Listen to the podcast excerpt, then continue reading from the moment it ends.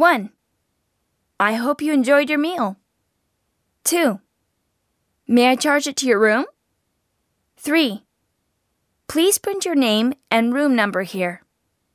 4. Thank you, sir, but we don't accept tips.